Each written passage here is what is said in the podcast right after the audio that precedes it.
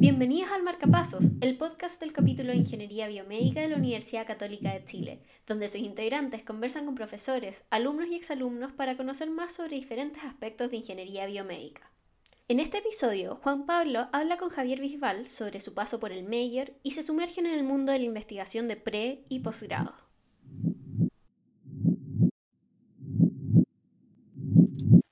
Hola a todos y todas. Mi nombre es Juan Pablo García, estudiante de sexto año de ingeniería, y el día de hoy estaremos conversando con Javier Bisbal. Javier es exalumno del Mayor, está en su último año de ingeniería y el primero en el Magíster de Ciencias de la Ingeniería, ambos en la Católica.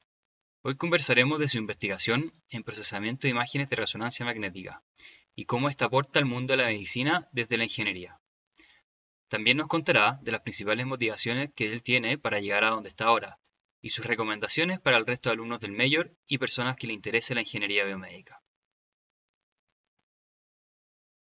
Javier, no sé si nos podrías contar un poco más de ti, como, eh, no sé, eh, a qué te dedicas, eh, hace cuánto terminaste el Mayor, si sigues estudiando en la universidad, cuéntanos un poquito más de eso. Sí, yo formé parte del Mayor Biomédica y seguí sacando el título de Ingeniería Eléctrica eh, me atrasé un poco con el major por un tema de, de topes de, topes de ramo y la licenciatura la, la terminé recién el semestre pasado, pero eh, el semestre pasado al mismo tiempo empecé el, lo que es el magíster de ciencia e ingeniería con el profesor Sergio Uribe, que es el actual director del major.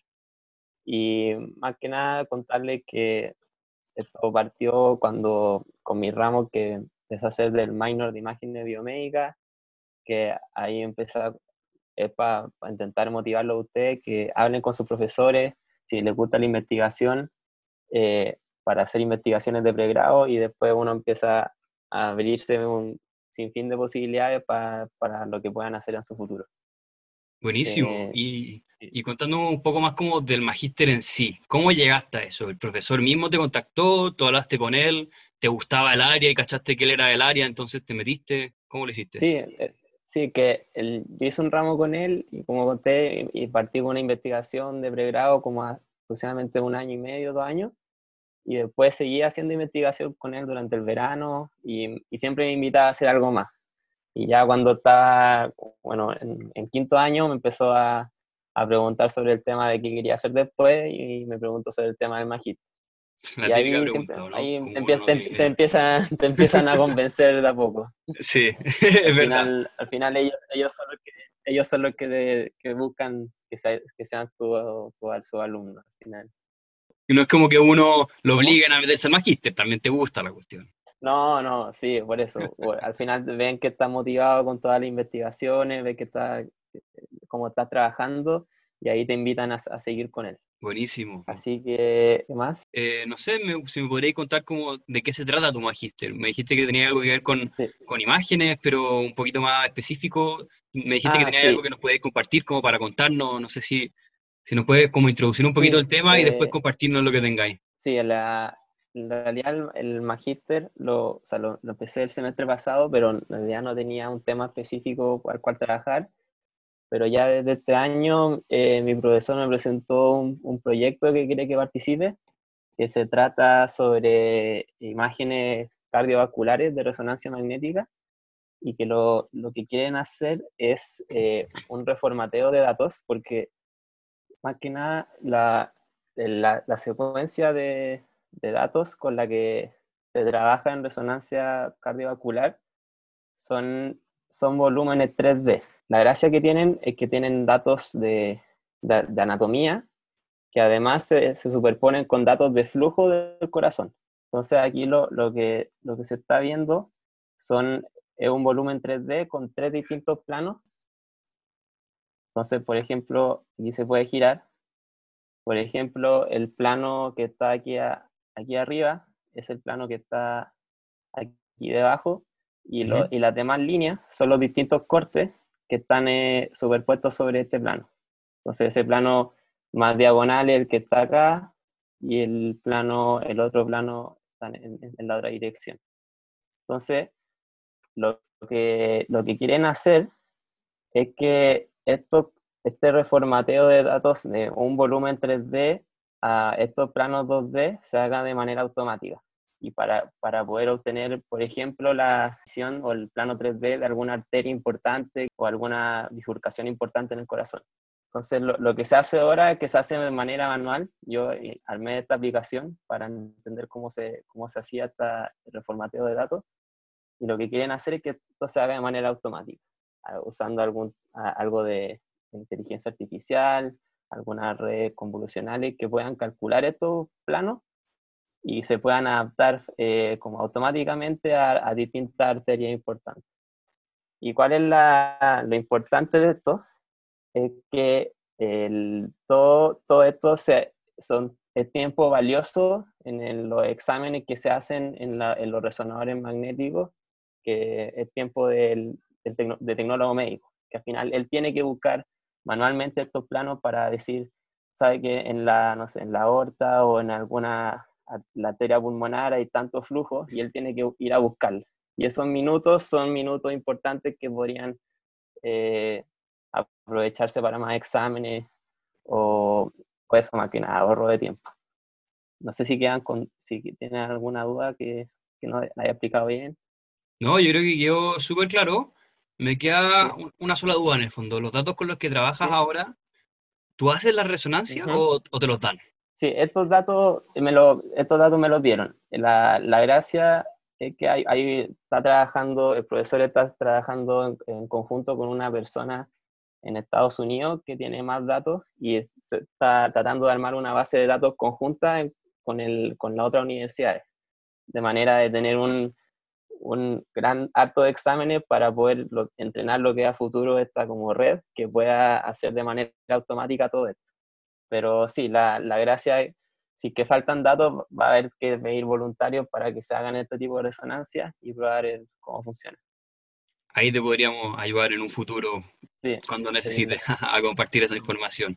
Pero de todas maneras, eh, es súper interesante lo que estás haciendo y como para contar un poco más, porque la gente que está recién partiendo el Mayor ve esto como súper lejano, como están partiendo con ramos, no sé, mecánica de fluido, fisiología, como que sí, puede, puede que uno vea futuro cómo los puede usar, pero todavía como que no se aterriza.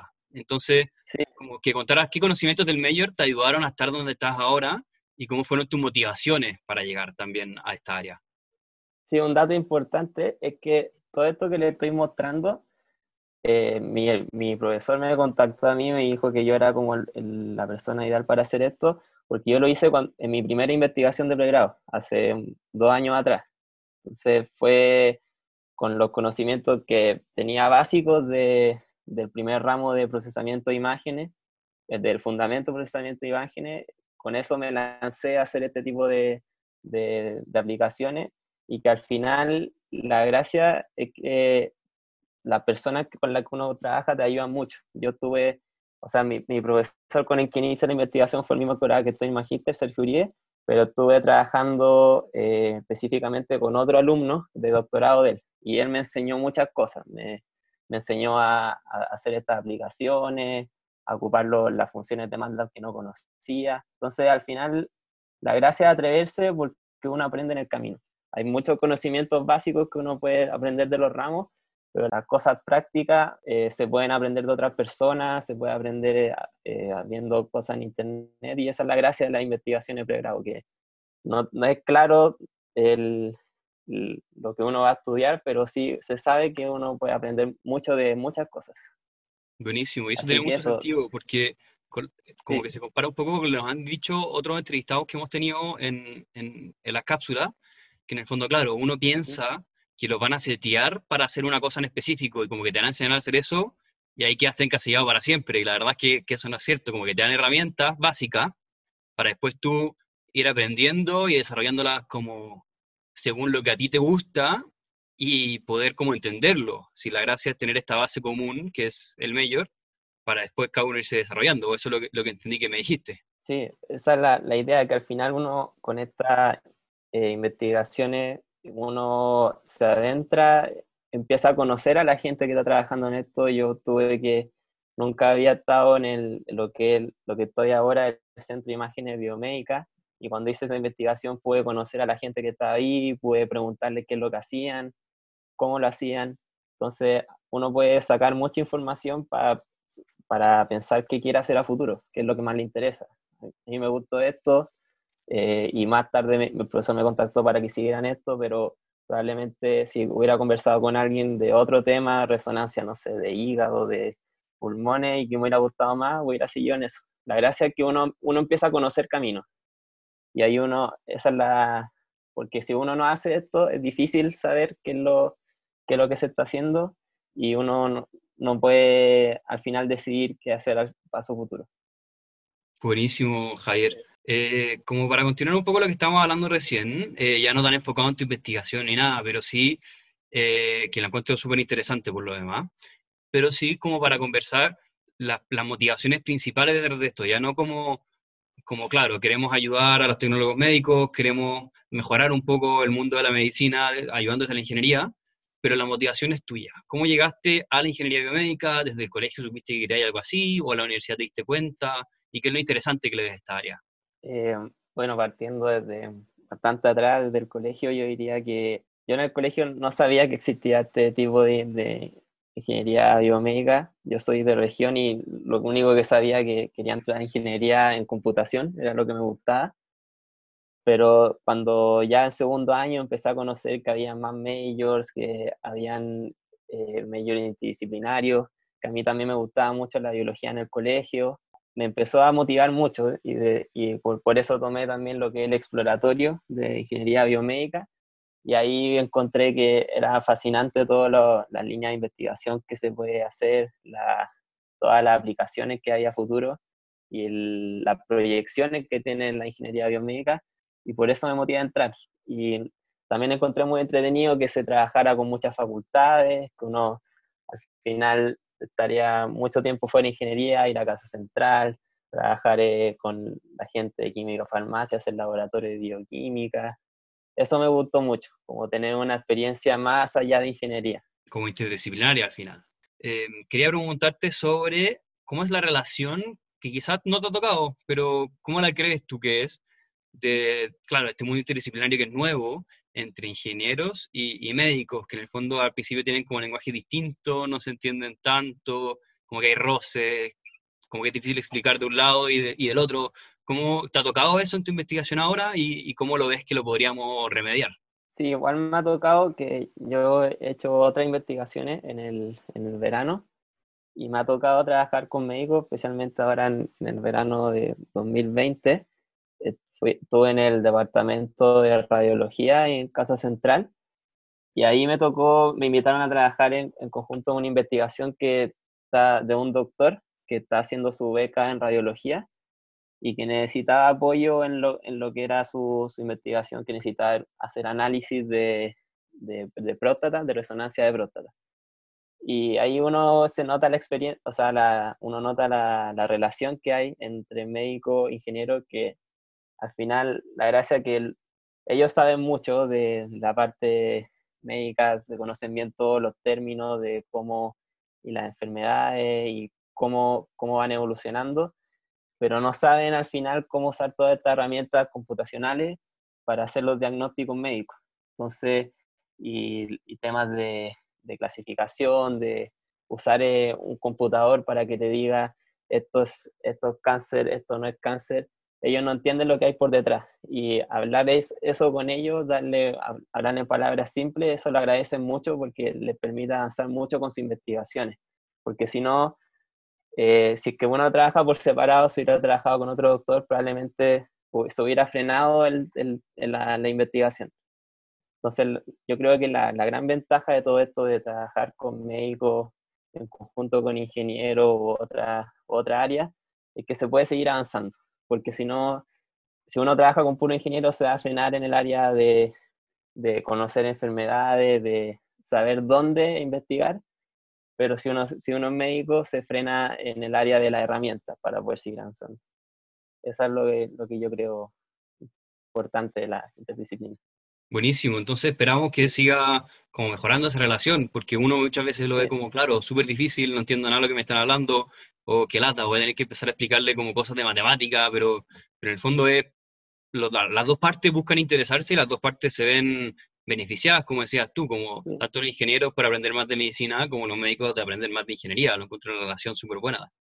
Sí, y al final uno tiene como el prejuicio de que quizás es muy difícil tratar de explicarle todas estas cosas, sea como de ingeniería a ellos o las cosas de medicina e ingeniería, pero en una conversación de una, una media hora, quizás una hora, quizás los dos queden muy claros de cuál es la, la, visión que tiene cada uno del, del, proyecto que van a hacer. Como que hay mucho prejuicio en que el conocimiento está como muy separado en áreas, pero la verdad es que no es así. Claro, claro, claro. Oye, Javier, ya estamos terminando la, la reunión, eh, la entrevista, pero me gustaría como cerrar, que nos contaras un poco más de lo que quieres hacer como a futuro. Estás partiendo el magíster, en un área que te interesa, en, en algo súper nuevo, en el fondo súper interesante. ¿Cómo te ves de aquí a futuro? ¿Te imaginas terminando el magíster y siguiendo por, con una línea de investigación similar? ¿Te imaginas parar de investigar un rato y ponerte a trabajar? ¿Te imaginas, no sé, yendo afuera, cambiando totalmente de rumbo? ¿Cómo, ¿O no has pensado tanto como lo, lo vas a hacer? Eh, sí lo he pensado, no, no lo he como buscado como bien eh, muy minuciosamente dónde podría ser ni cómo, pero sí me gustaría seguir eh, en, esta, en el área como de, investigación, academia, quizá seguir en, en, alguna universidad afuera, siempre me ha gustado esa idea de, de participar con otra gente, otra parte, gente de otras partes del mundo, pero todavía es una decisión que la va a dar el, el futuro. La gracia es que esto te va a dar herramientas para, para avanzar en lo, que, en lo que se presente en el futuro al final. Eh, yo creo que es, es importante eh, tener claro que la, la investigación o, todo lo que uno hace, uno no cierra camino, sino que te abre más.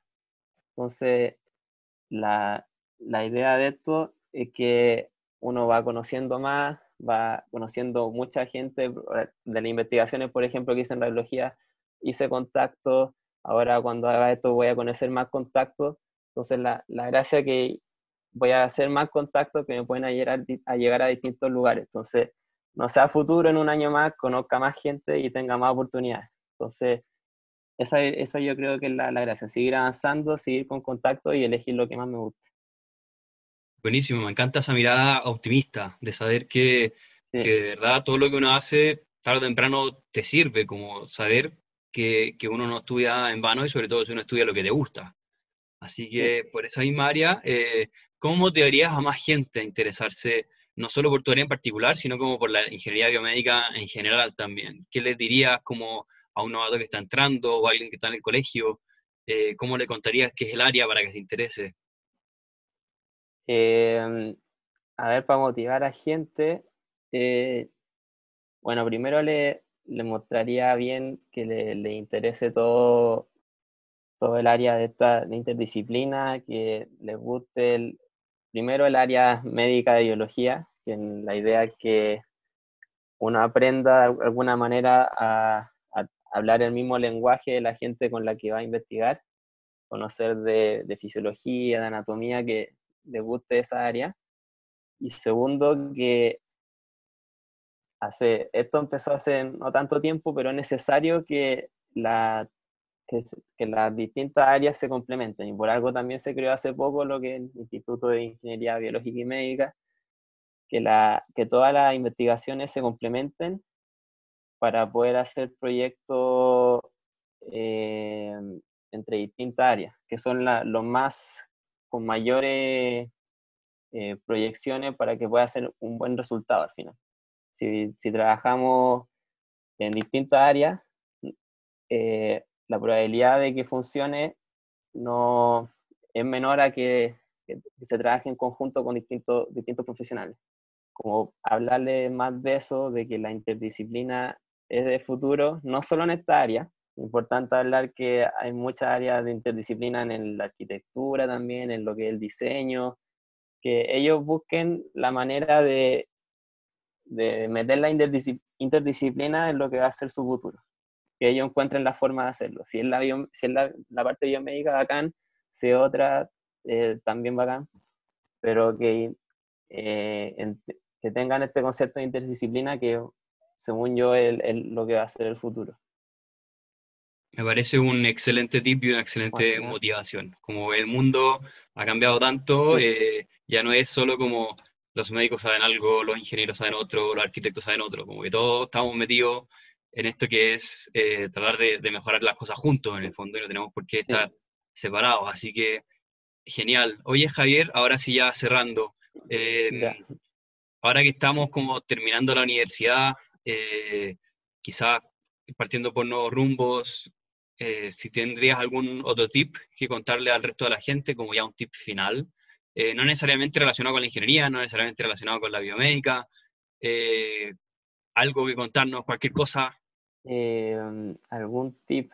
No sé que al final también algo importante que no se, no se motiven si que escogieron, o sea, que si que escogieron algo que les gusta, pero avanzando en, el, en la carrera se dan cuenta que quieren otra cosa o quieren seguir estudiando, haciendo otra cosa. Por ejemplo, puede ser en mi caso que yo elegí eh, lo que es ingeniería eléctrica, pero también me apasiona mucho también lo que todo el área de computación, que no se, que no se aflijan de que al escoger un, una línea de, la ingeniería, llegan hasta ahí nomás. Pueden seguir estudiando, pueden cambiarse en el camino.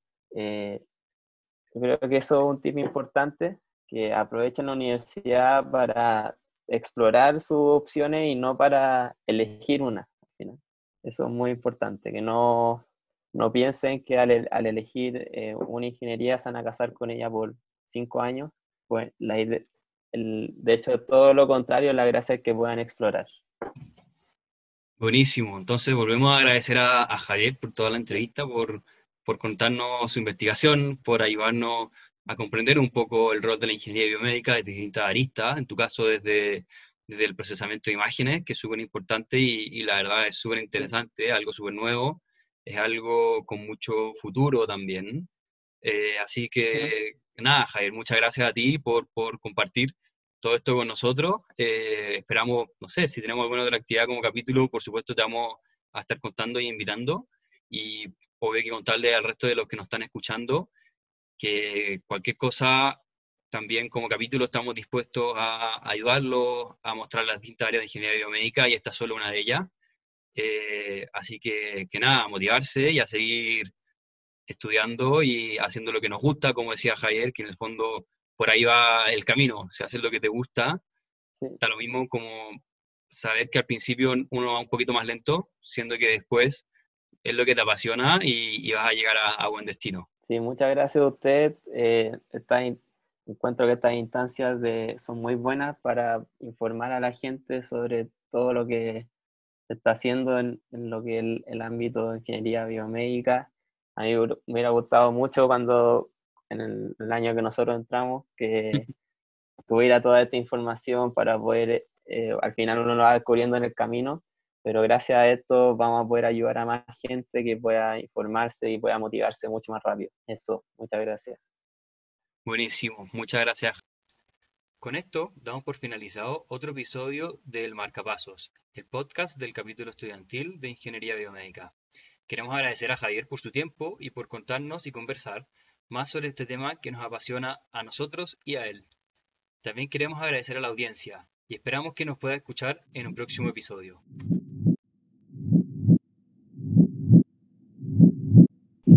Marcapasos es una producción del capítulo de Ingeniería Biomédica UC. Si quieres saber más sobre próximos episodios, hacer comentarios, preguntas o compartir ideas, escríbenos en Instagram, arroba capítulo